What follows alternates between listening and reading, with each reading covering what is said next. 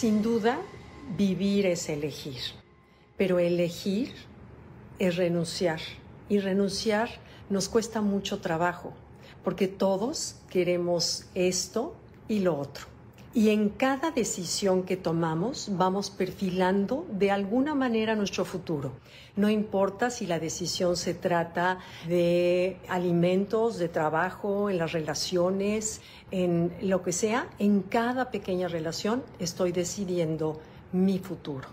Y a veces, como no nos gusta tomar la elección, a veces la dejamos en el congelador, pero hay que tener en cuenta que o tomamos la decisión o la decisión nos toma a nosotros. Y nuevamente es una cuestión de decidir. Y a veces nos entra lo que se llama parálisis por análisis, que queremos analizar tanto o las consecuencias o lo que sea de la decisión, que nos entra una parálisis y entonces no tomamos decisión, la decisión y la vida termina por tomarnos a nosotros. Ahora, ¿cómo saber si una decisión es buena o no? Primero, tener en cuenta si esa decisión se alinea con que es justa, es buena y es honesta.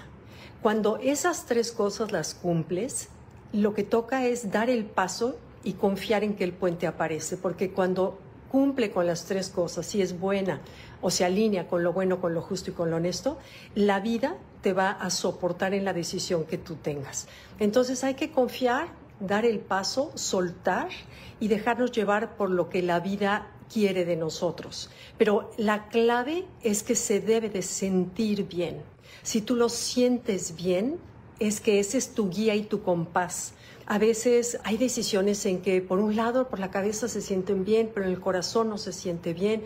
Entonces tenemos que alinearnos con los tres centros de inteligencia que son mente, corazón y el vientre. Cuando lo sientes, esa es como la intuición cuando se siente bien es la guía y el compás. Entonces, en cada decisión preguntarte, ¿esto me acerca o me aleja de mí? ¿Es congruente con lo que yo quiero y cómo lo siento? ¿Lo siento bien? ¿Puedo dormir tranquila con esta decisión? Entonces es la decisión que es buena, justa y honesta.